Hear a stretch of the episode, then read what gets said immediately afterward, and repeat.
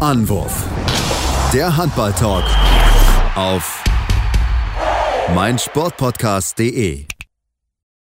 Hallo und herzlich willkommen zu einer neuen Ausgabe von Anwurf, eurem Handball-Talk auf meinsportpodcast.de. Mein Name ist Sebastian Mühlev und wir wollen heute sprechen über das, was passiert ist in der vergangenen Woche. Natürlich erstmal uns entschuldigen, dass wir letzte Woche nicht da gewesen sind, aber aufgrund von anderen beruflichen ja, Verpflichtung ging es leider nicht, den Podcast aufzunehmen. Diesen Woche sind wir wieder zurück und wollen natürlich dann den Blick werfen auf die deutsche Nationalmannschaft der Herren, die ja im ERF Eurocup ihre letzten Duelle absolviert hat und natürlich auch den Blick werfen auf die Frauen und auf die EM-Qualifikation, denn dort ist jetzt auch fix der fährt zur EM 2024 in Deutschland und natürlich bei den Frauen spitzt sich der Kampf um die entscheidenden Plätze weiter zu. Und das meine ich natürlich nicht alleine, sondern heute wieder mein Lieblingsexperte an der Seite, den lieben Patrick Fitzgerald. Patrick. Ich frage mich gerade erstmal Hallo in die Runde. Vielen Dank äh, für die Blumen. Ähm, ob du das bei Robin, wenn du mit Robin Folgen aufnimmst, genauso sagst. Ne? Wahrscheinlich schon. Ne? Ich muss, glaube ich, nochmal. Musst du mal reinhören, würde ich sagen. Also, mache ich ja, mache ich ja. Aber ähm, wahrscheinlich nochmal ein bisschen genauer und ein bisschen äh, dezidierter hinhören, wie da so da so dieses Honig ums Maul-Verhältnis ist. Ähm, ja. Ich muss zugeben, ich mache das ja nur sehr gerne, weil du das Wort Experten so drauf abfährst, deswegen. Ach so, ja, ja. Gottes Willen, ey. ich weiß noch, ich weiß noch, äh, dass wir, ich habe mal, äh, sag, wie sage ich das jetzt, und dass man genau raushört, wo, um was es geht, mal bei, bei einem, bei, bei Kunden gearbeitet, äh, vor vielen Jahren schon da wurde mir immer gesagt, dass ich das Wort nie benutzen soll, weil das halt so inflationär ist. Und sobald man mal ein bisschen eine Seite Bravo Sport gelesen hat über Thema Handball, dann wird man als, als Experte vorgestellt. Du hast äh, zwei Seiten schon geschafft, Bravo Sport, ich Handball. Ne? Ich habe ich hab, äh, die Bravo Sport gelesen und ich weiß gar nicht, was es noch für andere Jugendsportzeitungen gibt. Gibt es überhaupt? Gibt es Bravo Sport noch, Sebastian? Boah, also ich kann mich zumindest mal erinnern, das vor ein paar Jahren noch gesehen zu haben. Ich bin mir jetzt also nicht ich sicher. Schon, äh, und ich wollte jetzt natürlich hier keine Werbung machen für irgendwelche äh, Zeitschriften, äh, wo wir es nicht genau wissen, aber kann ich ganz offen und ehrlich sagen, Bravo Sport war schon ein großer Teil meiner, meiner Sportkindheit. Also ja. das äh, unbestritten. Nee, ich freue mich hier zu sein. Wetter ist bombastisch. Äh, also zumindest bei, bei mir haben wir gerade schon festgestellt. Die Sonne regnet äh, In Leipzig äh, scheint die Sonne noch. Nichtsdestotrotz klinge ich wieder verschnupft. Es ist äh, herrlich. Ich komme in aller Regelmäßigkeit zurück. Am Wochenende Polterabend gehabt, also von Freunden und äh, entsprechend kurze Nächte und sagen wir mal so, auf das warme Anziehen mehr oder weniger geschissen am Wochenende. so, ja, äh, Handball. Ja, also, ja, wir müssen, wir müssen jetzt den Schlag kriegen, aber mit dem schönen Wetter passt es ja eigentlich ganz gut. Dann lass uns vielleicht, bevor wir zum Thema Nationalmannschaft kommen, über die große Nachricht aus äh, Leipzig sprechen letzte Woche. Franz Selber kommt zurück. Ja, ja, ja. Oh, ich habe schon, also ich kann eins sagen, ohne jetzt genau natürlich zu sagen, wie, wo, was äh, stattfindet. Es finden geraume Partys statt. Ähm, wirklich, ist kein Scheiß. Also äh, wir haben hier, sagen wir mal so, Privatunterkünfte, was ich ja schon mal erzählt habe, auch, äh, wo Franz auch mit, mit drin hängt und so weiter und so fort. Ähm, viele Freunde von mir, die auch eng mit dem Team befreundet sind, äh, unter anderem auch.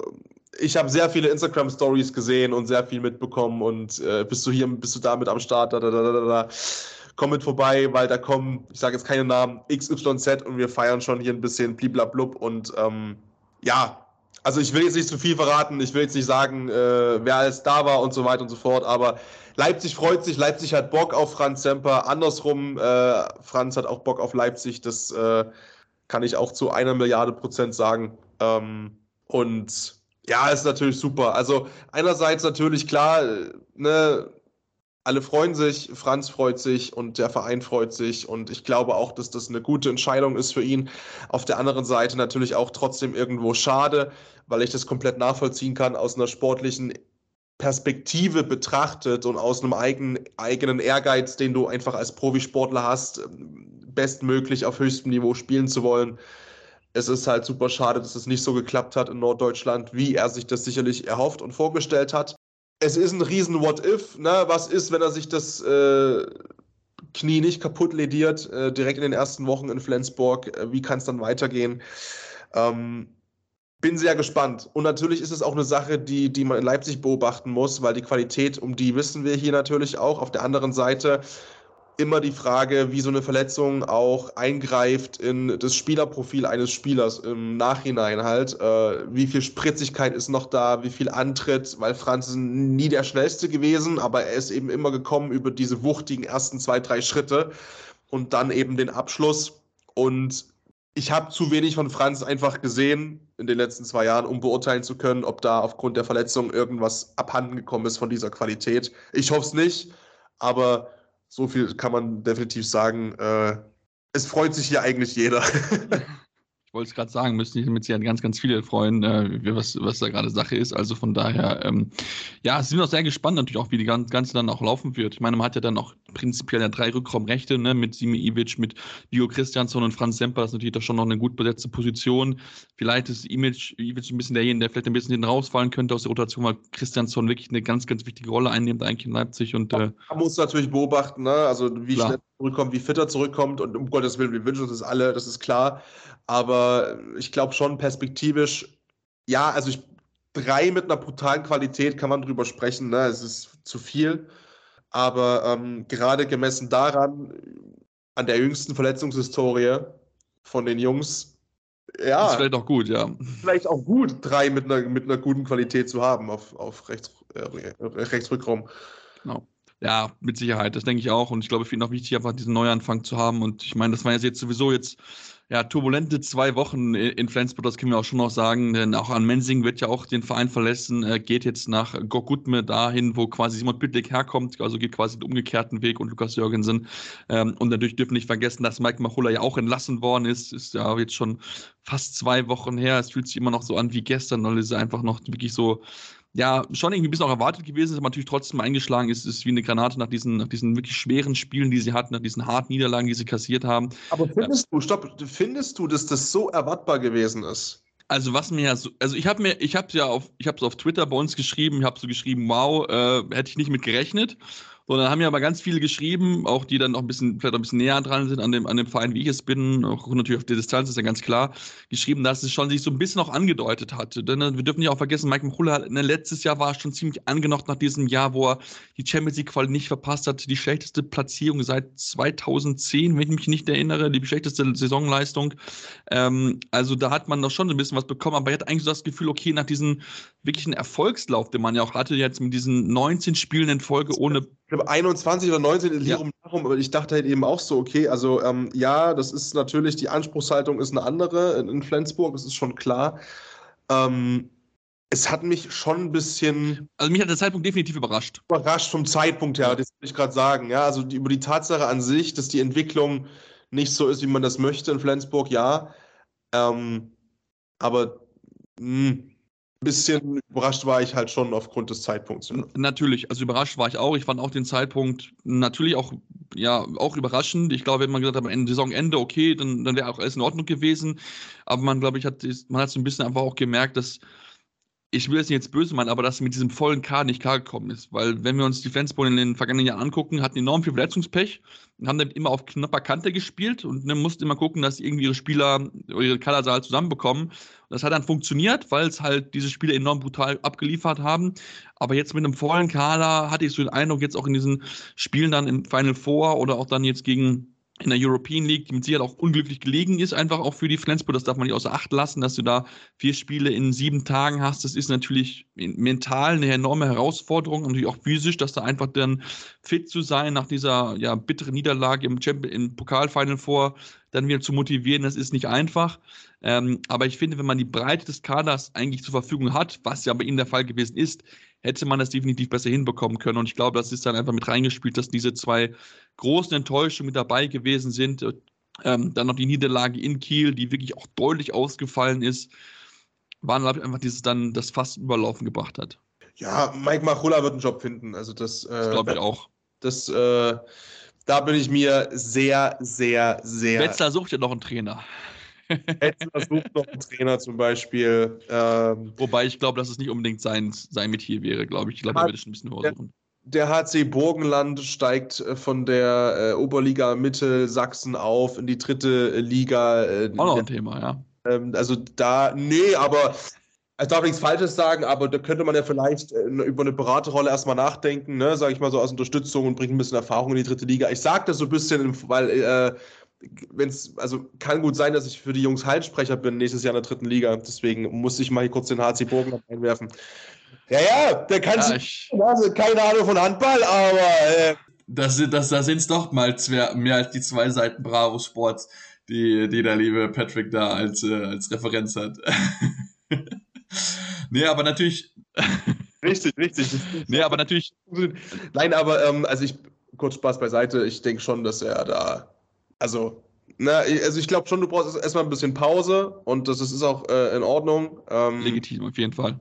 Macht der Nagelsmann auch, ist ja auch nicht zum, also Julian Nagelsmann ist auch nicht direkt nach Tottenham Hotspurs gegangen, sondern gesagt, ich erstmal Auszeit, lass das mal alles sacken, muss alles verarbeiten natürlich auch. Ja, ne? Es ist aber eben auch so, einfach Eindrücke verarbeiten und dann gucken, was man daraus ziehen kann, was man besser machen kann.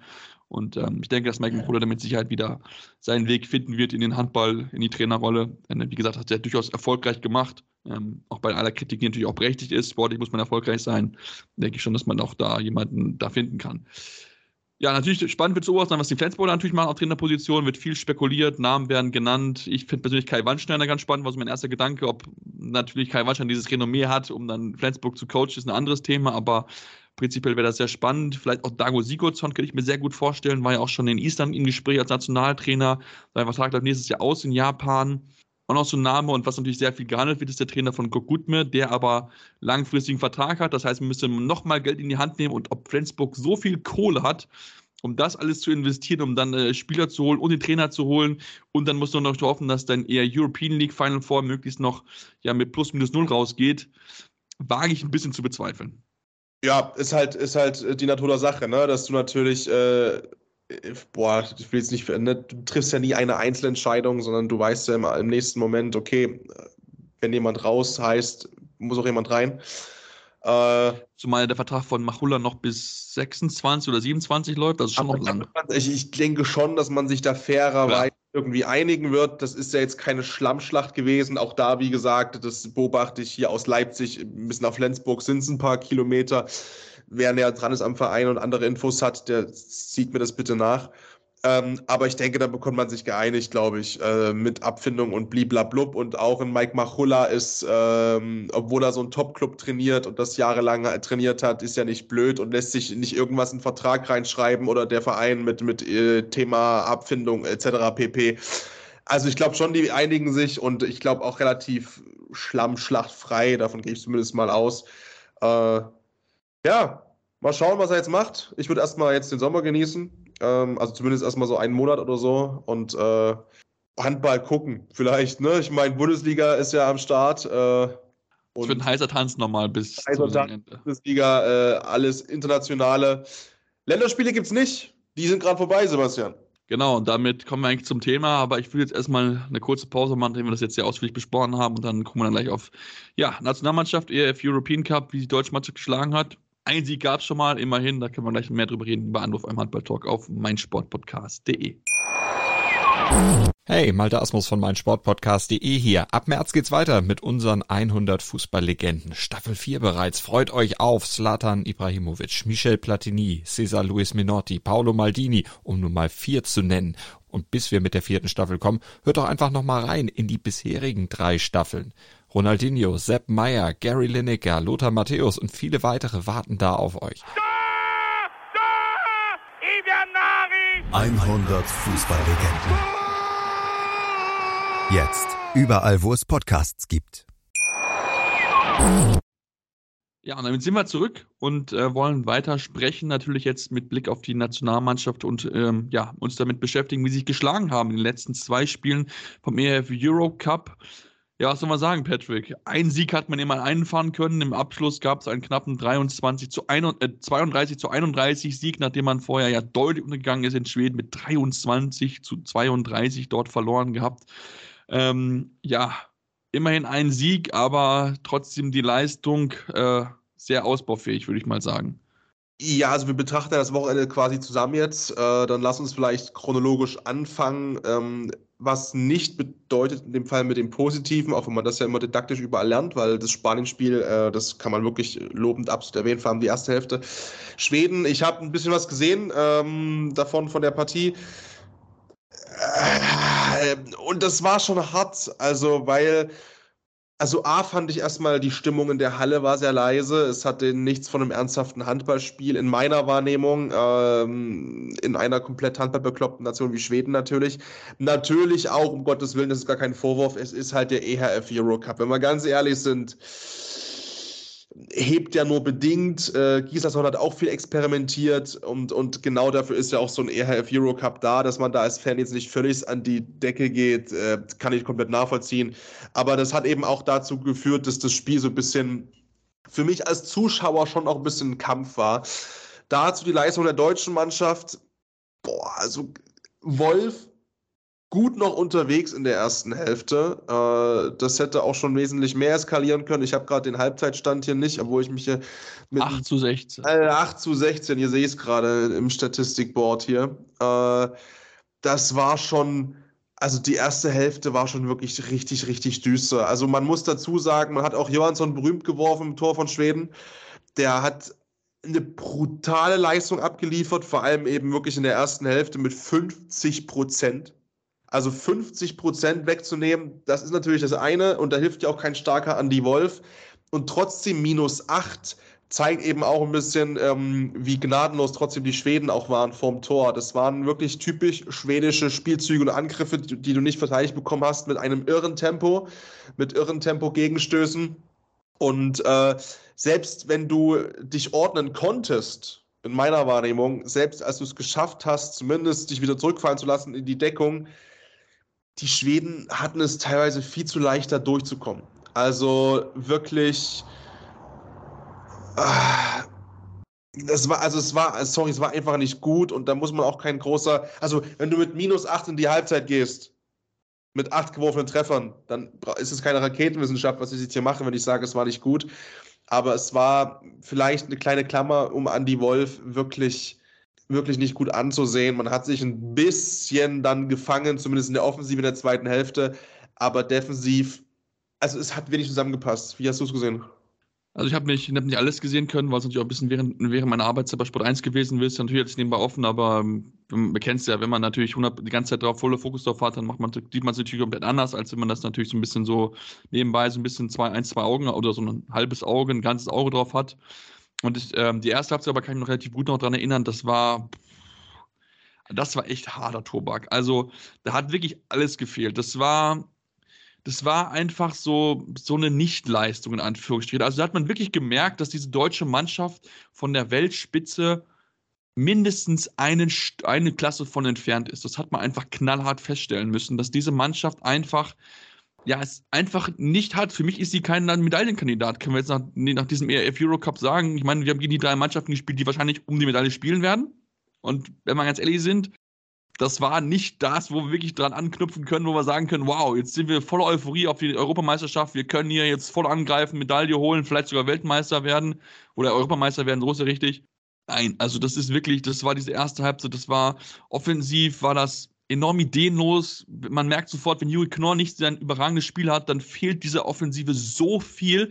Keiner kann selbst Würfe kreieren, keiner hat mal eine geniale Idee, keiner übernimmt Verantwortung in dieser Mannschaft. Das kann man von Kreisheim auch nicht erwarten, jetzt wenn man einen Goller zum Beispiel hat, aber auch defensiv, man hat sich nicht reingefeitet, man, es ging viel zu einfach. Das waren einfach Lücken aufgerissen, die man einfach nicht haben darf in so einer Abwehrreihe. Wenn man gegen eine Top-Mannschaft spielt, gegen Schweden, die mit sich auch nicht die überragende Klasse mit dabei hatten, klar, trotzdem waren immer noch gute Spieler dabei, Jim Gottfriedson, Karls Bogart und so weiter und so fort. Aber das ist ja das Schlimme, Sebastian, weißt du, also in Anführungszeichen das Schlimme, das wollte ich nämlich auch noch anfügen, dass Schweden hat jetzt nicht äh, die Sterne vom Himmel gespielt. Nee, ich meine, das sind auch nicht die überragenden Spieler. Ja. Ich meine, Palika nicht im Tor gehabt mal. Und nicht mal Palika im Tor gehabt. Und trotzdem ja, überragend. Weißt du, und, und, und äh, du sagst es so schön. Und mein, also du, da haben viele gefehlt. Und auf der anderen Seite hat man so das Gefühl, der deutsche Kader, okay, ähm, das ist schon nah dran an der, an der Kapelle. Also, und das ist so ein bisschen das, was mich auch ein bisschen, naja, ich bin Grundoptimist positiver Mensch. Und ich bin trotzdem nächstes Jahr voll hyped zur EM, das ist gar nicht die Frage. Aber das ist halt das Ding, ne? Also die Schweden haben nicht am Limit gespielt, der Kader war nicht am Limit. Ähm, und wir halt schon gefühlt irgendwie so ein bisschen. Und natürlich kannst du sagen, ja, du, du, du, du hast auch Sachen probiert und auch ausprobiert aus Sicht von Gislason, alles richtig, das muss er auch machen. Dann hast du natürlich auch noch so Sachen, die zusätzlich im Kopf umherschwirren. Äh, dann verletzt sich Paul Drucks zum Beispiel, super, super schwer. Das beschäftigt dich auch extrem.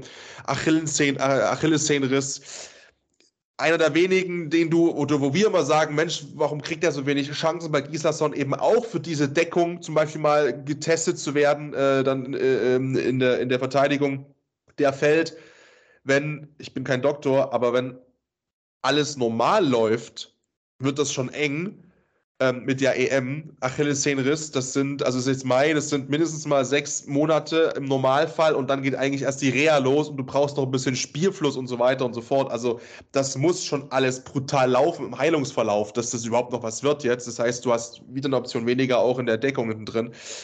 Auch wenn da immer der Name Pekeler wieder fällt und auch der wieder aufgegriffen worden ist und jetzt auch natürlich wieder mit, ach, Drucks wieder einer weg und, äh, ne, aber das ist alles so Zukunftsmusik ob Pekler im Sommer sagt, wenn es die Gespräche wohl gibt, die es geben soll, hättest du Bock, hättest du nicht Bock. Äh, das beschäftigt dich also natürlich nochmal zusätzlich mit mental. Aber. Und zumal ja bei allem Respekt bei Pickler, aber es wäre kein Ersatz für, für einen Drucks, weil es ja eine andere Position ist. Naja, ich rede jetzt nur von der Deckung halt, ne? Also ja, ja Deckung wäre halt wichtig, klar. So, für die Deckung halt. Weil sonst das Thema Deckung, ich meine, das. Äh, aber was ich. Was ist denn aktuell, wär, wäre es Köster Goller, ne? Ja, wahrscheinlich. So, äh, ja, also ich hätte schon gerne noch so ein bisschen mehr, also rein zumindest mal Ausprobiermöglichkeiten. Ja, also was ich, was ich zum Beispiel auch, auch sehr überraschend gefunden habe, ich weiß nicht, ob es du gesehen hast, ich habe es nicht gesehen, also dass man dann auch mal variiert. Also ich meine, ich, wir kennen es ja auch eigentlich, Alfred Gisserson hat es in Kiel gemacht mit dieser äh, 5-1, 3-2-1-Deckung, die die überragend gespielt haben, jahrelang. Also diese Deckung mit Dufenjagd vorne auf der Spitze oder mit einem Pekler vorne auf der Spitze, das war ja, Spitzenklasse, das kann man schon sagen. Das gehört zu den Top 3, Top 5 äh, äh, Vereins, also auf Vereinsbasis äh, Abwehrreihen, die die gestellt haben. Und sowas sehe ich gar nicht in der Nationalmannschaft. Also ich kann mich erinnern, dass wir mal eine 5-1 gesehen haben, mal eine 3-2-1. Klar, du brauchst den Spieler dafür, aber du hast Testoptionen jetzt in diesen sechs Spielen gehabt. Versuch es doch mal. Ich meine, gerade gegen Schweden, du hast nichts mehr zu gewinnen nach der ersten Halbzeit. Ich meine, du kommst nach acht Toren, kommst sowieso nicht zurück. Also, mein immerhin hat es ausgelegt bestritten, aber ähm, Versuch doch mal was Neues. Versuch mal ein paar Jungs aus, versuch mal ein 5-1 zu spielen, ein 3-2-1, einfach mal, um die Schweden einfach mal vor neue Aufgaben zu stellen. Und das haben wir einfach in der Abwehr nicht hinbekommen. Und da muss ich dann auch den Bundestrainer bei aller, auch bei aller Sachen, dass wir sagen muss, wir sind international mit auf vielen Positionen nicht auf der Spitzenklasse besetzt, muss man auch den Bundestrainer ins Gebet nehmen, dass er dann auch, ja, kreative Wege geht, ungewöhnliche Wege geht, um einfach diese fehlende Qualität, die wir im Kader haben, aufzufangen und dann vielleicht mit im, im ähm, ja, nicht im konventionellen Wege zum Erfolg zu kommen. Und das hat mir gefehlt. Naja. Zumindest im späten Spiel. Also in, im spanischen Spiel war es dann besser, die, äh, die Abwehr, zumindest in der ersten Halbzeit. In der zweiten Halbzeit war es wieder, boah. Du, du sagst es ja so schön, ne? Also es ist halt immer eine Frage auf dem Spielermaterial. Und jetzt kannst du noch so oft sagen, ich probiere irgendwas aus, aber das ist natürlich, also wie, wie du halt sagst, Gislason hat es ja gespielt und hat ja diese Variabilität in sich drin, in seinem Trainerrepertoire. Darum geht es ja gar nicht. Das ist ja, das ist ja unbestritten. Dann weiß ich nicht, ob, also ist jetzt nur eine Meinung, keine Ahnung, äh, ob dann wirklich eben die Grundüberzeugung auch fehlt, in die Qualität der Spieler, die ich zur Verfügung habe, das überhaupt auszuprobieren. Weißt du wie? Also, das ist ja so das, die einzige Erklärungsmöglichkeit, die ich irgendwie suche, wo ich mir denke, okay, äh, es ist ein Repertoire, er kann das ja. Er hat ja nicht plötzlich irgendwie vergessen, wie er mal gespielt hat in Kiel und so weiter und so fort. Dass du jetzt sagst, du sagst, boah, ja, aber das, das ist so nicht das Spielermaterial dafür, dass ich es nicht mal versuchen möchte, weil ich äh, da überhaupt keinen Grund drin sehe und das in meinen Überlegungen auch für die EM null Rolle spielt. Null. Und das ist die einzige Erklärung, die ich vielleicht so habe, weil sonst wüsste ich nicht, was, ne, also was dagegen spricht, ist zumindest mal auszuprobieren. Ich meine, klar, du willst dich auch nicht mit minus 20, ich übertreibe ein bisschen, äh, wegschlachten lassen dann, ne? Nach dem Motto, jetzt ist ja alles egal. Aber ach, schwierig. Ja, ich meine, die Schweden werden ja auch nicht durchspielen. Also, die werden ja auch dann mit sich ein bisschen durchwechseln. Das haben sie auch getan, auch ein bisschen was ausprobiert. Aber versuch es doch einfach. Versuch es. Du hast, du hast in so einem Spiel hast du nichts zu verlieren. Und da möchte ich jetzt mal den, den Bogen dann schlagen und auch zu dem Spanien-Spiel.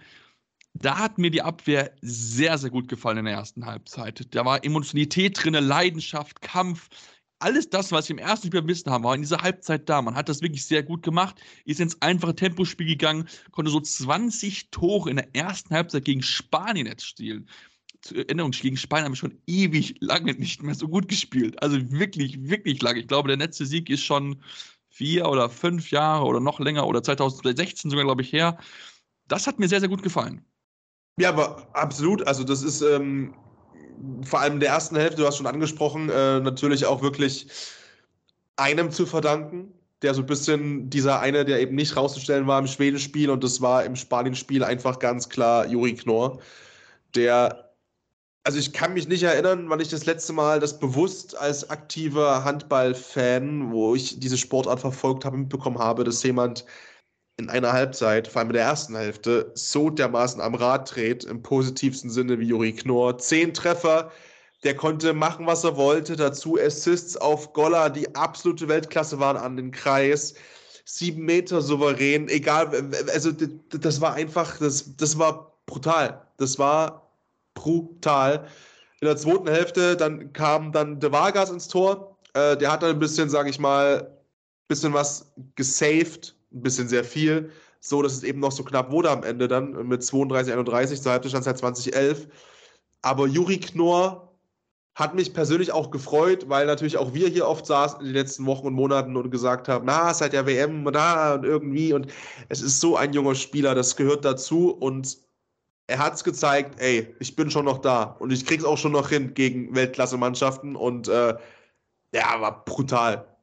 Ja, definitiv. Also Marcel hat gezeigt in diesem Spiel. Er war, er war der Grund, warum Deutschland gewonnen hat, gemeinsam mit äh, Andy Wolf, der noch einen Tag hatte, 15 Prozent, äh, 15 Paraden, 37 Prozent knapp. Also das war, ja, die zwei haben uns wirklich in Anführungsstrichen den Arsch gerettet für dieses Spiel, weil, wie gesagt, zweite Halbzeit war es dann wieder wieder fahrig. Spanien stellt die Abwehr oben, spielt eine offensive Deckung und du stehst dann da und denkst so, was mache ich jetzt? Also so hast du ein bisschen so die, teilweise diese Angst in den Augen der Spieler gesehen. Natürlich auch klar bei einigen Jungen mit dabei, ne? Renas Uschins äh, Debüt gegeben, Philipp Ahanso sein Debüt gegeben, also wirklich junge Spieler, die natürlich dann gegen so erfahrene spanische Hasen, wie ja da teilweise so im Feld rumgelaufen sind, natürlich dann vor Probleme gekommen sind, aber auch da ähm, ja, merkt man auch einfach in diesem Spiel wieder, dass diese Konstanz über 60 Minuten das große Problem an der deutschen Mannschaft ist, dass sie das einfach nicht hinbekommen. Klar, da ist natürlich auch gerade bei jungen Spielern, die können das noch nicht haben. Wir haben Juri Knorr erwähnt, der hat Hohen und äh, der hat Höhen und Tiefen. Das ist einfach so, das ist absolut normal, aber gerade erwartet man ja von auch erfahreneren Spielern, routinierten Spielern, dass sie vorangehen dass sie den Weg so ein bisschen zeigen, aber ja, das ist dann halt, die hadern so ein bisschen dann mit sich selbst, beziehungsweise sind da vielleicht auch nicht ja, so gut, wie wir sie vielleicht gerne hätten. Ja, aber das ist halt eine Sache, ne, die, die kriegst du halt nicht trainiert. Weil das natürlich nicht. Hier solche Softskill-Sachen und solche natürlich äh, auch natürlich Qualitäten, die dann irgendwann drüber entscheiden, ob du bei einer Heim-EM oder bei einer EM, bei einer WM um die Medaillen mitspielst. Und auch das ist halt der nächste Punkt die kriegst du ja an einem Jahr auch nicht rein, die Erfahrung. Also, ich meine, du hast jetzt, du hast jetzt nur noch eine Handvoll Möglichkeiten, dich irgendwie vorzubereiten mit Lehrgängen etc. Äh, du hast jetzt eine ganz lange Phase, wo man sich nicht trifft, äh, wieder. Also, das ist halt. Ich glaube, ich glaube, es, also auch das ist wieder Meinung Patrick Fritsche. Das hat nichts, nichts. ja, weißt du, das ist so. Also, ja. ich glaube, wenn man das ich sehe eine Möglichkeit, wenn man diesen Geist so entfachen kann, wie die Basketballjungs letztes Jahr, dass man eben eine Mischung. Oder die Bad Boys 2016. Oder so, dass du eine Mischung hast aus Erfahrung und diese Stützpfeiler müssen halt funktionieren. Das ist das A und O. Und dann eben jung und wild. Wo du eben sagst, okay, da fehlt vielleicht die Erfahrung, aber denen ist alles scheißegal. Und die überdrehen komplett. Und wenn du das schaffst, in ein positives Überdrehen zu, zu, zu sag ich mal, zu kippen, dann ey, plus wie gesagt, zu Hause, ich gehe davon aus, nächstes Jahr, Januar, das ganze Land Bock auf Handball, weil es ist zum Glück auch nichts anderes los in der Zeit. Ne? Die Bundesliga, Fußball, andere Sportarten, die pausieren außer Wintersport. Das heißt, der Fokus wird schon drauf liegen, zu Hause. Es ist das Supersportjahr in Deutschland. Handball im Winter, Sommer, die, die Jungs, die Männer äh, beim Fußball. Äh, du hast ne, so viele, also ich denke schon, dass das, das, man kann da sehr viel zehren und mitnehmen. Aber das musst du auch, weil, wie gesagt, diese Erfahrung, die wirst du nicht aufholen. Und ich glaube auch, diese, bei allem Respekt, und ich lasse mich gerne komplett vom Gegenteil überzeugen. Und äh, von mir aus lasse ich mir das dann nächstes Jahr vorspielen, diese Passage hier. Von ganz Deutschland, die sagen, hier, der Fritsch hat gar keine Ahnung, ja? Der labert Scheiße. Aber in einem Jahr wirst du diesen Rückstand auch rein qualitativ spielerisch nicht zumachen können. Definitiv nicht. Also da geht's wenn wir ganz ehrlich sind, geht es eigentlich jetzt schon darum zu gucken, dass wir dann 2027 bei der Heim-WM dann ja. einen Kader haben, mit dem wir dann angreifen können, weil ich denke nicht, dass wir bei der EM eine Medaillenchance haben. Ähm, ich meine, wenn wir auch schon gucken, jetzt auch nicht böse gemeint, aber Julian Köster. Die Chance, wie gesagt, doch, die, die sehe ja. ich schon. Also, wenn es genau dazu kommt, wie, wie bei Basketball. Wenn alles passt, dann ja. Das ist, ich, das, das, Gottes Willen, davon gehe ich schon aus. Und da, da das, äh, das, das glaube ich auch schon. Ob das, also auch da sage ich realistischer, aber scheiß mal auf Realismus, aber natürlich mehr, dass es dann eine bronzene Farbe hat, das Ding, als Gold oder Silber. Ja, aber definitiv. auch selbst das, ja, ich meine. Klar, also natürlich, wenn wir jetzt drüber reden, die Chancen stehen jetzt eher ein bisschen gering, aber natürlich klar, Heim, bei einem Heimturnier kann immer was passieren. Ne? Erinnert sich an 2007 bei der Heim-WM, wo der, auch diese Mannschaft sich in so einen Flow gespielt hat, wo man auch nicht mitgerechnet hat, wo es am Ende zum Weltmeistertitel gereicht hat. Also von daher, ja, schauen wir mal, wie, der, wie das funktionieren wird. Ähm, ja, vielleicht 10. auch auf jeden Fall. Ne? Am, am 10. Januar geht's los. Ja. Gegen die Schweiz, Rumänien, Montenegro, Griechenland, Georgien oder die Färöerinseln. Einer von den sechs äh, ist Auftaktgegner. Und was schon feststeht, ist, dass wir entweder gegen Frankreich spielen oder eben gegen Spanien in der Gruppe. Genau. Äh, das steht schon vor Auslosung fest. Die ist ja erst in Stand heute zehn Tagen ne, oder neun Tagen am 10. Mai. Ja, Spanien wäre ja gerade gut, ne? ja, jetzt mit dem Sieg im Rücken auf jeden Fall, aber du hast mir Man muss den Schwung jetzt mitnehmen, sieben Monate. ja, genau, sieben Monate, sich immer wieder dran vorfinden. Ah, wir haben die Spanier besiegt, wir haben die Spanier besiegt, wir haben die Spanier besiegt.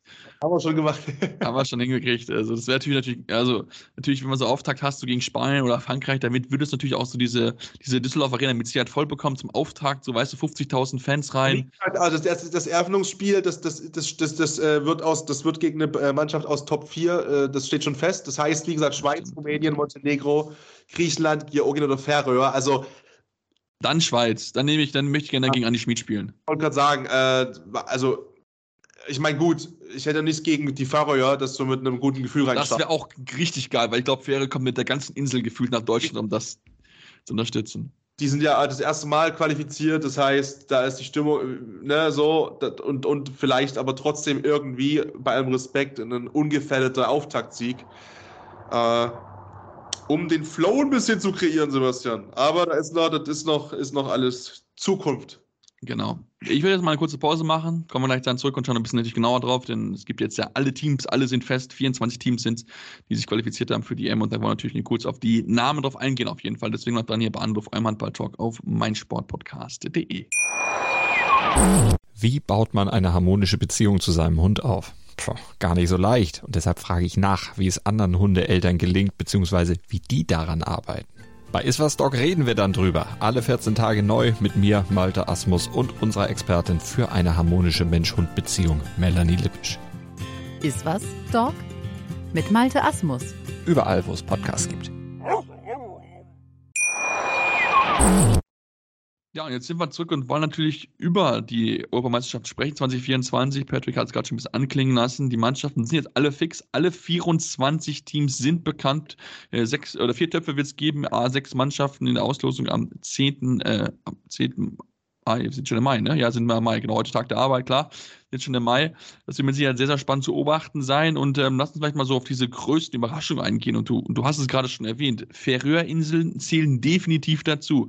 Klar, zum Ende haben sie verloren gehabt. Die letzte Partie gegen Österreich mit 33 zu 38. Aber davor der wichtige Sieg gegen die Ukraine mit 33 zu 26. Und ähm, ja, ich meine, wenn man diese Halle gesehen hat, diese Fans leben den Sport wie verrückt. Also das wäre, glaube ich, so dieser nächste Handballtrip, den ich mal machen möchte, Färöer Nationalmannschaft. Ja, na, ich krieg so ein bisschen, so bisschen Island-Vibes halt, ne? Ja. So, nur halt nochmal eine ganze Ecke kleiner. Ich kann ja mal, keine Ahnung, in die, in die Live-Recherche reingehen, wie viel Einwohner Färöer hat. Also Island sind ja so 300.000 oder sowas irgendwie.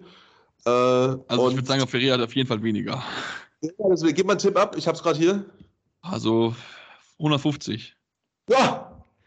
Also Stand 2021 ähm, 52.889. Siehst du mal, dann laden wir die alle ein und dann ist das Rennen ja, der ja. schon gefüllt. Das ganze Dorf kommt, ey, das ist ja mega geil. Ja, perfekt. Boah, ist das Hammer. Ja, aber ich meine, dieses, dieses Spiel, wenn man das gesehen hat, also jetzt zum Beispiel das gerade Spiel gegen die Ukraine, Elias Gipagutu, ich freue mich schon so, wenn der endlich Bundesliga spielt am Sommer. 13 Tore, der hat sich 23 Würfe genommen. Das war, also er wollte unbedingt diesen Sieg ganz alleine festmachen, um sich diese EM-Teilnahme zu holen, in dem Land, wo er dann ja spielen wird, wo er schon so ein halbes Jahr so einen Eindruck davon bekommt, wie verrückt diese Handballfans hier sind. Also unfassbar, was die, was die gespielt haben. Unfassbar. Ja, also und das ist eben auch das Kleine, ne? So ein bisschen diese, diese, diese Außenseiter-Mentalität und Außenseiterrolle, die dann einfach mitkommen kann, plus eben diese wirkliche, wirkliche, dieses, dieses Wagenburghafte, sage ich mal, ne? Weil du halt ja. wirklich genau weißt, ey, prinzipiell uns traut eigentlich niemand was zu. In Anführungszeichen. Also, wir sind Neuling, ne, mit Georgien dabei und Griechenland auch das erste Mal dabei. Äh, für die ist schon Party hart, einfach dabei zu sein, wirklich. Und ja, ich bin sehr gespannt. Wie gesagt, vielleicht wird es ein deutscher Gruppengegner. Das entscheidet sich dann am 10. Mai. Da ist dann Auslosung. Und äh, ich hätte nichts dagegen, weil wie du sagst, ähm, oder wie man ja auch vielleicht inzwischen ein bisschen weiß, ich bin ja vor allem jemand, der zum Sport auch geht, nicht wegen dem, was unten passiert, sondern wegen dem auf den Rängen. Und da bin ich immer ein großer Freund, wenn es positiv eskaliert. Und wie man positiv definiert, das kann jeder für sich selbst entscheiden. Ja, ja definitiv. Aber äh, ich werde eigentlich sogar fast so noch, ich, auch eine ähnlich große Überraschung, aber eigentlich aufgrund des Ergebnisses eigentlich die noch größere Überraschung als Georgien eingehen, weil die haben den, die EM-Teilnahme mit einem Sieg in Ungarn festgemacht. Ja. 31 zu 30. Sie hatten den entscheidenden sieben Meter. Ja, was soll ich sagen? Da schießt sich einer dann zum Helden, Patrick.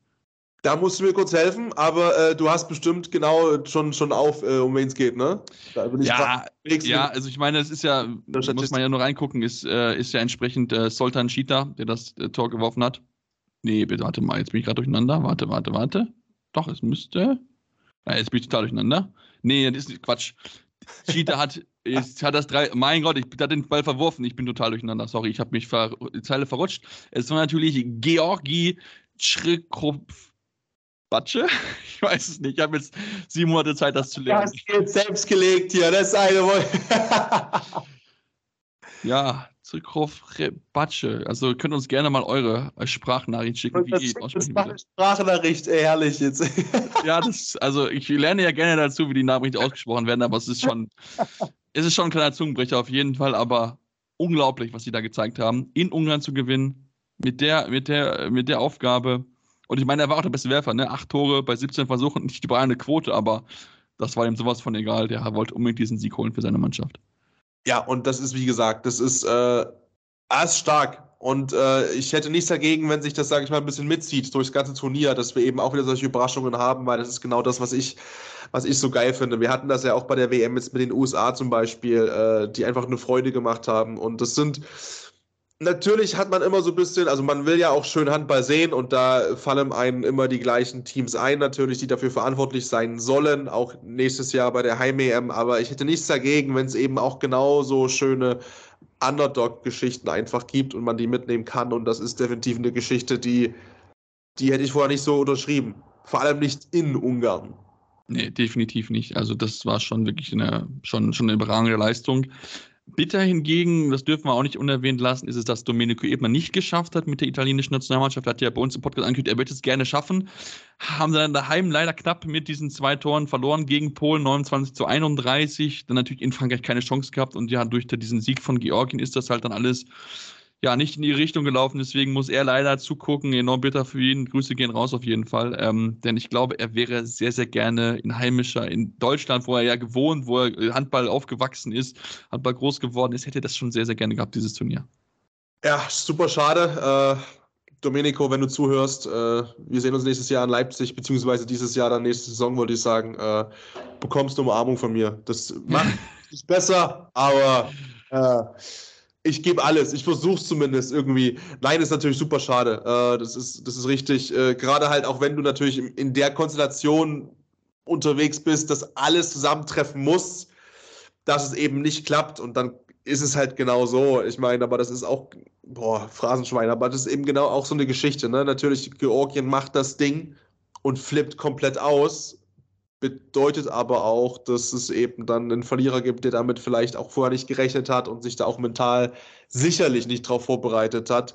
Ähm, auf der anderen Seite, das ist zwar schon äh, auch natürlich, eine, äh, ist jetzt auch safe. Ähm, und ich möchte aber nochmal drüber mit dir sprechen. Ich freue mich extrem auf die Niederlande, muss ich sagen, weil ich habe ja mit Bobby Schagen vor einigen Wochen gesprochen ähm, und nach der WM. Und da hat er ja auch noch so bei uns gesagt, oh, ich hätte so Bock, aber noch ist es ja nicht safe und noch mal gucken und wir wollen aber die Quali schaffen, weil EM mit Deutschland für uns alle super geil. Da habe ich richtig Bock drauf, weil auch das ganz, ganz kurze Wege zur Grenze, auch da der orangene Mob, der wird mitkommen das wird, wird sexy, glaube ich. Also das ist noch so eine Mannschaft, wo ich zum Beispiel sage, jetzt neben denen auch äh, natürlich Favoriten, über die wir sicher noch zuhauf sprechen werden, Frankreich, Spanien, äh, Dänemark, Schweden etc. pp. Eine Mannschaft, wo ich sage, ja, da kann auch was passieren. Auch mit Fans im Rücken vielleicht. Äh, so, wenn wir so über, keine Ahnung, ich will das Wort Geheimfavorit nicht in den Mund nehmen, aber ist zumindest eine Mannschaft, wo ich denke, Potenzial ist da für einen überraschenden Run vielleicht. Ja, mit Sicherheit. Also ich meine, sie haben natürlich ein bisschen gebraucht, weil die Gruppe ja wirklich echt im Kampf gewesen ist. Griechenland hat es ja auch geschafft ja. Äh, zur, zur äh, Europameisterschaft, was natürlich auch für die Griechen natürlich ein großer Erfolg ist, das geschafft zu haben. Haben jetzt auch mit Deutschland zusammen die äh, ausrichtende U21 WM im Sommer ähm, schauen wir mal, ob da vielleicht so ein bisschen so ein Handball halt entstehen kann, denn wir uns an die Bilder, als Deutschland dort bei der Frauen-Qualifikation äh, ja, gespielt hat. Ähm, da war ja nicht sonderlich viel los, muss man leider ganz, ganz ehrlich so zugeben. Da war wirklich ja, eher tote Hose in den, in den Zuschauerzahlen. Deswegen hoffen wir mal, dass vielleicht ein bisschen was entstehen kann, wenn man das jetzt mal geschafft hat, bei einem Großturnier dabei zu sein. Und ähm, ja, ich würde vielleicht mit dir dann, Patrick, so ein bisschen zum Abschluss dieses Nationalmannschaftsfenster eingehen. Was wäre denn deine Lieblingsgruppe, die du aus solcher Sicht gerne haben möchtest? Also wir werden jetzt hier nochmal drauf schauen, wenn es dann wirklich so weit ist, aber kannst du mir deine, deine drei Lieblingsgegner gerne mal mitteilen? Ja, dann muss ich mal kurz, ich war, bin ja wieder faul gewesen. Ich habe natürlich. Ich, ich, weiß das, deswegen habe ich das sich so schön entblößen wollen. Ich hier natürlich nicht die entsprechenden äh, Lostöpfe vor mir, aber was ich auf alle Fälle sagen kann, das sind äh, schon zwei Mannschaften, wir haben gerade drüber gesprochen. Äh, und zwar Spanien hätte ich gerne. Ich hätte ungern Frankreich, muss ich sagen. Ich hätte eigentlich beide ungern, aber. Ja, das ist ja wie gesagt, weil das ist ja genau das Thema. Also, das ist ja jetzt, äh, naja, ne, nicht vermeidbar. Und habe ich auch schon durchklingen lassen, Faröer. Das sind meine zwei ersten und dann kannst du vielleicht schon mal anfangen mit deinen nächsten, die du dir wünschen würdest. Und bis dann habe ich es auch geschafft, die Gruppe aufzumachen. Ja, also in Port 3 befinden sich ja ähm, Kroatien, Bosnien-Herzegowina, Polen, Tschechien, Serbien, Nordmazedonien. Kroatien werden wir nicht gegenspielen, weil die ja schon als Gruppenkopf für die Gruppe B in Mannheim gesetzt sind. Deswegen ist es dort auf jeden Fall kein Gegner. Ähm, ähnlich wie es ja dann auch gilt, dass wir nicht gegen Island spielen können, weil die in Gruppe C gesetzt sind, Norwegen Gruppe D, Schweden Gruppe E und äh, Dänemark Gruppe F. Deswegen gibt es halt aus dem ersten Topf halt nur Spanien und Frankreich. Ähm, und deswegen, äh, ja, also ich bin, also ich will lieber Frankreich haben, bin ich ganz ehrlich, auch wenn Frankreich genauso schwierig ist, aber ich glaube, dass man die an einem guten Tag die eher bezwingen kann als vielleicht eine spanische Mannschaft. Ähm, dann möchte ich eigentlich sehr gerne, wie nehme ich denn? Schweiz, Montenegro, Rumänien, Griechenland, Georgien oder Färöer. Ich möchte auch eigentlich, nee, ich möchte gerne die Schweiz haben. Ich möchte gegen die Schweizer spielen und dann würde ich dann gerne gegen, ähm, oh, das sind alles so, alles so Nationen, die alle so heißblütige Fans haben. Äh, ich glaube, ich würde gerne gegen Serbien spielen wollen. Weil ich glaube, Serbien nicht uns immer, sie hat uns in den Lerntests immer sehr, sehr gut gelegen. Das ist mit Sicherheit möglich. Ich glaube auch Tschechien wäre auch spannend, aber Serbien nehme ich gerne. Ja, bin ich bei dir. Äh, wie gesagt, aus Fanperspektive und aus äh, Eskalationspotenzial in Positiv. Also da ist natürlich Kroatien natürlich nochmal vielleicht ein bisschen das Stück überhalb, ne? Ja, wobei, ja, naja. Also ich meine, wir haben ja viele auch viele auch gerade dann, wenn wir gucken, im, im Rhein oder in NRW leben, aber auch viele so, so, so sehr so Kroaten, die da jetzt mittlerweile wohnen. Das wäre dann schon, glaube ich, nochmal schon spannend, glaube ich, in Düsseldorf. Das, das, das, das, kann ich nicht einschätzen. In meinem Kopf war nämlich gerade nämlich so, okay, äh, wie gesagt, ich habe ich hab keine Zahlen, die da irgendwo zugrunde liegen. Äh, von meinem Gefühl habe ich das Gefühl, oder ich, ich treffe in Deutschland öfter auf Menschen mit serbischer auch Herkunft und Abstammung als vielleicht kroatisch. Das ist natürlich immer schwierig, auch aufgrund der, der äh, Historie des ganzen äh, Gebietes und so weiter. Deswegen habe ich gedacht, okay, wenn vielleicht ein bisschen mehr serbisch. Also ich kenne es von meinem Studium in Iserlohn, da waren, da haben viele Kroaten gewohnt. Also ich weiß, wir hatten damals äh, zu einem Jugendturnier haben wir ähm, Zagreb, Dynamo Zagreb eingeladen und die haben die ganze, also die haben mich so gefreut und es mega gefeiert, deswegen kann mich aber auch täuschen. Vielleicht gibt es auch die Möglichkeit, dass wir irgendwie so eine Konstellation kriegen, dass äh, Bosnien und Herzegowina, dass die gegen Serbien spielen und gegen Montenegro und gegen Kroatien und alle gegeneinander. Da, da, da, das wird da, nicht ganz funktionieren, leider, aber. Weiß ich. Äh, aber so Slowenien, Bosnien-Herzegowina und Montenegro, das wäre, glaube ich, schon. Das wird, glaube ich, schon gut abgeben. Das Ding ist halt, ne, beim Fußball sind das wieder alles so Konstellationen, wo du vorher denkst, boah, bloß nicht. Wo alle Polizeichefs in Deutschland sagen würden, boah, ey, los, nee, können wir nicht machen. Und beim Handball ist es zum Glück noch so, ja, über was reden die Jungs eigentlich? Warum machen die Fass auf? Ja, na Gott sei, Dank, Gott sei Dank sind wir da, sind die Fans ein bisschen entspannt, auch wenn wir jetzt in dieser Saison ja schon das eine oder andere Vorfall hatten. Aber. wir haben auch schon über serbische Fans gesprochen dieses Jahr und so. Es gibt überall, sagen wir, sagen wir mal, Spezialisten. Ja, Spezialisten gibt es, gibt es leider überall. Aber wir freuen uns auf jeden Fall drauf, wenn ihr äh, eure Lieblingsgruppen habt, dürft ihr uns auch gerne äh, natürlich das zuschicken. Könnt ihr auch gerne eure Todesgruppe sagen, wenn ihr das möchtet. Äh, gerne auf äh, Facebook, Twitter, Instagram mit dem Handel Anruf findet ihr uns jeweils und dort dahin schreibt. Wir nehmen das auch gerne auf, dann in den nächsten Podcast. Wir werden das gerne auch darüber diskutieren. Und ähm, ja, wir machen jetzt eine Pause, kommen gleich zurück und natürlich über Frauenhandball sprechen. Denn auch da, Saisonendspurt steht an. Also von daher bleibt dran hier bei Anruf eurem Handball-Talk auf meinsportpodcast.de. In rund 40 Folgen habt ihr mich jetzt schon sagen hören, I want to tell you about the Beatles. Ich habe euch die Geschichten zu ihren Alben und ihren Songs erzählt, euch ihre wichtigsten Wegbegleiter und Vertraute vorgestellt und natürlich die Orte, die für die Bandgeschichte eine wichtige Rolle spielten. Habt ihr die drei bisherigen Staffeln schon durchgehört? Nein? Na, worauf wartet ihr dann noch? Rein in den Podcatcher eurer Wahl und einfach mal losgehört. Und folgt gerne auch unserem Instagram-Kanal iwtty-Beatles Podcast. Ja, und jetzt kommen wir zurück und wollen uns natürlich noch mit dem Frauenhandball beschäftigen. Und auch da sind wir in der Saison, heißen Saison Endphase. Nur noch vier Spiele sind absolvieren. Alle Mannschaften haben 22 Spiele, die sie noch absolvieren müssen. Und äh, sowohl unten wie auch oben ist es äh, spannend, wenn wir jetzt mal den Titelkampf ein bisschen ausklammern, denn dort ist Bietigheim sicher auf Platz 1 und auch Thüringen, im Thüringer HC wird Platz 2 nicht mal zu nehmen sein, aber dahinter, Patrick, ist es enorm spannend, denn Dortmund und Blomberg trennen jetzt nach diesem Wochenende nur noch zwei magere Pünktchen, ähm, da ja Dortmund zwar gewonnen hat, ähm, wie so ein bisschen erwartet schon gegen TuS Metzing, aber natürlich dann gegen Bietigheim verloren hat, haben hart gekämpft, alles gegeben. Am Ende heißt dann 27 zu 23 gegen äh, ja, Bietigheim, die weiter einfach ja, nicht zu schlagen sind, auch wenn sie keine wahre Torhüterleistung hatten. Nee, das stimmt. Ähm, trotzdem reicht es halt in Anführungszeichen für ein Plus 6 einfach. Und äh, sie sind noch nicht Meisterin. Da fehlt noch, also das werden sie am nächsten Spieltag machen. Im nächsten Spieltag geht es dann nämlich auch äh, gegen, na, jetzt habe ich wieder, gegen Bensheim Auerbach. Äh, das ist dann der 6. Mai am Sonntag, 19 Uhr. Da wird es gegen 21 Uhr Meisterparty sein. Es sind halt noch acht Punkte zu vergeben, sieben Punkte Vorsprung äh, vom THC, aber da können wir einen Haken dran machen. Ja, du sagst es, Dortmund muss ein bisschen aufpassen und das ist ja schon auch ein bisschen verwunderlich, weil das sah eine ganze Weile in der Saison nicht so aus, als ob es noch gefährlich werden könnte, diesen europäischen Platz zu verlieren. Der THC spielt eine bockstarke Saison, jetzt auch am Wochenende wieder plus 8 souverän, okay, gegen äh, Neckarsulm. Die haben boah, nach wie vor zu rudern, kommen wir noch drauf später. Ähm, aber ja, Dortmund nur noch zwei Punkte Vorsprung vor Blomberg-Lippe und auch, sage ich mal, Oldenburg, die sind gut unterwegs, hatten ihrerseits auch jetzt einen Abstiegskandidaten mit Zwickau zu Gast, auch plus 8, 33, 25 gewonnen. So, dass es da auch nur noch drei Punkte sind. Also der BVB muss aufpassen. Die müssen echt aufpassen, dass sie nicht noch rausrutschen aus dem europäischen Geschäft. Und äh, auf der anderen Seite wäre es natürlich für Blomberg oder für Oldenburg richtig brutale Saison, da einen von den großen drei abfangen zu können und die Chance ist halt da.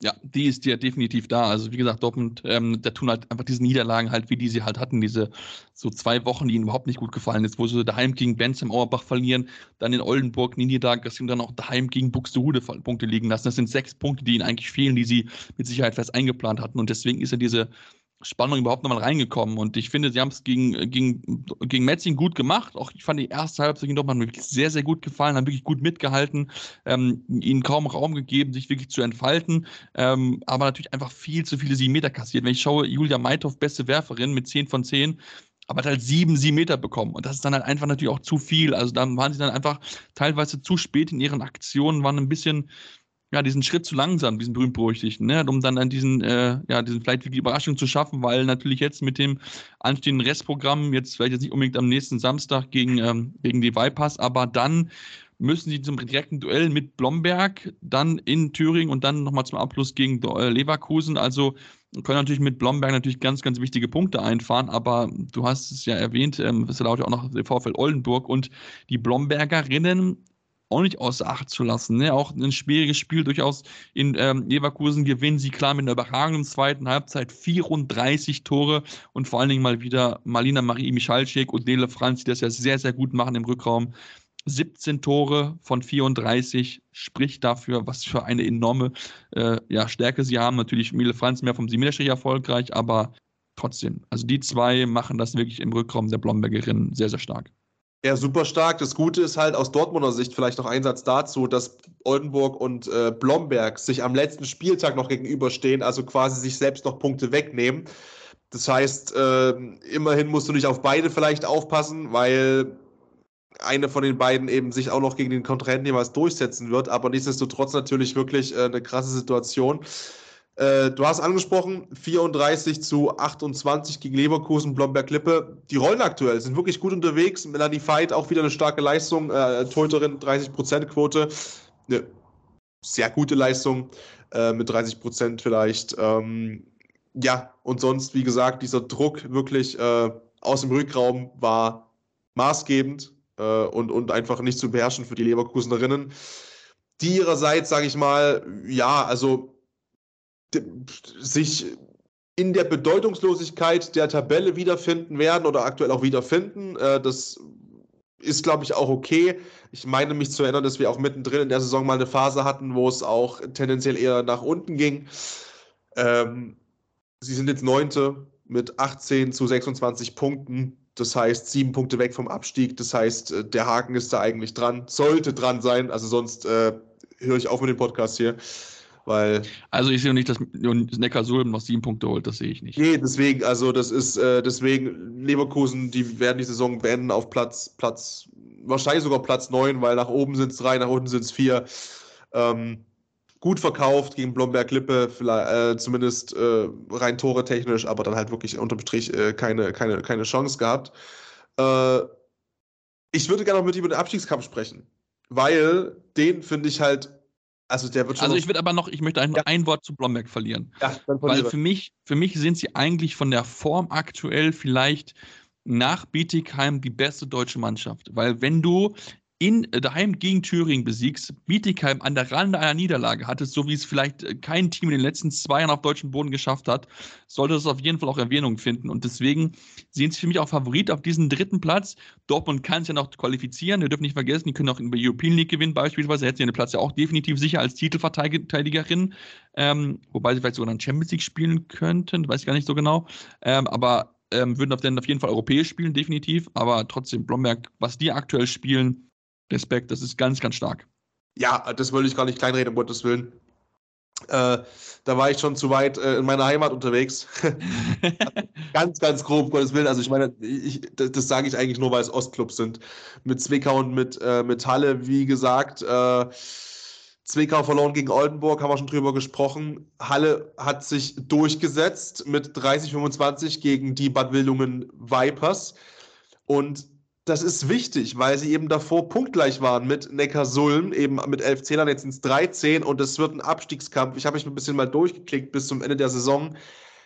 Ah, ist schon, also für den neutralen Zuschauer schon wirklich, wirklich super sexy, weil Halle spielt noch gegen sehr starke Gegner, äh, Neckarsulm auch. Und die letzten beiden Spiele von Neckarsulm in der Saison sind gegen Halle direkt und gegen Zwickau. Das heißt, die letzten zwei Wochen dieser Spielzeit, die könnten alles ad absurdum führen, was davor passiert, weil Halle, Zwickau und Neckarsulm noch alle direkte Duelle haben oder gegen, gegen äh, Top-Clubs spielen. Das heißt, das wird richtig knusprig. Und gerade für, Neckar, äh, für Neckarsulm, es wäre wirklich krass, wenn, wenn wirklich die Saison so endet, äh, entgegen jeglicher Erwartungen, dass sie eben auf diesem Relegationsplatz bleiben. Es ist super spannend. Also die letzten zwei Wochen in der HBF, äh, boah, ja, vor allen Dingen, also ich meine, sie haben ja schon mal einen Zweitliga-erfahrenen Trainer im Fall der Fälle, falls es wirklich runtergehen sollte, mit, mit Thomas Zeitz, der das ja auch kennt, der ja bei hochgeführt in die erste Bundesliga. Aber du hast recht, es wird enorm, enorm spannend. Also jetzt nicht unbedingt in der nächsten Woche, weil da ach, alle Teams da wirklich schwere Gegner haben. Auch Sachsen-Zwickau jetzt noch mit Buxtehude, mit Metzing, ne, Neckarsulm, die ja noch ran müssen, gegen, auch gegen TuS Metzing und auch Halle, die noch gegen Blomberg und gegen den THC spielen müssen. Und dann hinten raus ist es richtig, richtig spannend, denn Zwickau hat ja auch noch das einfache Spiel am Ende gegen Weibling, wo du vielleicht auch noch mit zwei Punkten planen kannst. Also musst du aus Sicht von Neckarsulm, von den Neckarsulm-Marien, eigentlich die letzten drei Partien gewinnen. Das wäre dann natürlich, dann schlägst du einmal Sachsen-Zwickau und Halle Neustadt und besiegst dann auch Leverkusen, die auch noch so ein bisschen so ein Zünder an der Waage spielen könnten im, im Fall der Fälle, weil auch noch, glaube ich, gegen Sachsen auch noch ran müssen. Also ja, das wird Krimi at, at its best, glaube ich, werden. Also wer da kein Handball guckt oder kein Vorhandball guckt, den weiß ich auch nicht. Also das sind jetzt wirklich drei, vier spannende Wochen, die natürlich noch anstehen. Wie gesagt, auch noch mit der European League, mit dem Final Four, wo deutsche Mannschaften ja auch noch erfolgreich sein können. Das dürfen wir nicht außer Acht lassen. Graz, 13., 14. Mai, falls ihr nichts vorhabt. Ich glaube, es gibt noch zahlreiche Tickets. Wir haben vielleicht auch noch was in Planung. Also von daher unseren Kanälen auf jeden Fall auch mal folgen bei Facebook, Twitter, Instagram mit dem Händler Anwurf jeweils. Ähm, also Handball, Frauenhandball und noch Männerhandball, das werden jetzt richtig, richtig geile Wochen. Da habe ich richtig Lust drauf. Ja, wir sind halt jetzt mittendrin in der Phase. Ja. Das 1. Mai heute. Ab Mai macht es dann spätestens allen Spaß. Ja, also das äh, kann man nicht das sind dann auch die Sind dann auch die Zeiten mit den Familien erstmal egal. Da gibt es Muttertag, okay, klar, aber Ah, da muss man auch mal, muss Mutter auch mal ein bisschen zurückstecken, glaube ich. ja, ich schaue gerade. Alle Muttis hassen mich gerade. Aber sagen, alle Muttis so. Ja, na, ich, äh, ich habe mega Bock. Ich muss schauen, wie viel ich halt selbst mitbekomme davon, weil ich halt zwei Wochen nahezu komplett raus bin in diesem Mai. Äh, aber ich werde. Ja, wir müssen Patrick dann noch rausnehmen. Also wir müssen uns dann noch schreiben, dass wir ihn noch rausnehmen müssen. Ne? Ja, ja, du musst ihn ab suchen. Du ich nehme auch mit euch Podcast auf, egal wo ich auf der Welt bin, das ist mir scheißegal. Also, das wird schon funktionieren. Wie viel ich davon sehe, von diesem, von diesen Titelkämpfen und Abschied. Du, du, kannst mir nur die, ich sagte die Bälle, die du mir hinschmeißen musst, und dann denke ich dir einfach. Das ist doch ganz klassisch. Ja. Mann, ein Camper-Trick, dann passt Camper, das. ein Camper-Trick. Äh, du hast aussichtslose Wurfsituationen, spielst mir zu und ich knall das Ding die, unter die Latte rein. Du kennst mich ja nicht. Ich habe nie aussichtslose Wurfsituationen. ja, du kommst ja nie in Wurfsituationen, deswegen hast du es ja auch nicht. Ne? Ja, warum? Weil ich Torhüter bin, verstehst du? Ja, das stimmt bei mir aber auch. ah, sehr schön. Ja, genau. Also dann, äh, ja, wie gesagt, Leute, schaut rein. Sky, Sport Deutschland, The Zone das werden richtig, richtig geile Wochen jetzt auf jeden Fall werden und dann schauen wir mal, wie es dann weitergeht. Ähm, ihr dürft uns auf jeden Fall weiterhin folgen, denn wir haben natürlich auch noch ein bisschen was vorbereitet, natürlich auch für euch. Ähm, beim Podcatcher eurer Wahl uns abonnieren, Freunden empfehlen, denn Leute, es geht auf jeden Fall jetzt ab in diesen letzten spannenden Wochen und ähm, ja, wir hören uns dann auf jeden Fall in der nächsten Woche spätestens wieder hier, wenn wir darüber sprechen, was sich entwickelt hat in der Bundesliga der Männer und der Frauen und dann bis dahin verbleiben mit tollen Grüßen hier von Anruf am Handball Talk auf meinsportpodcast.de. Tschüss. Anwurf. Der Handball-Talk auf meinsportpodcast.de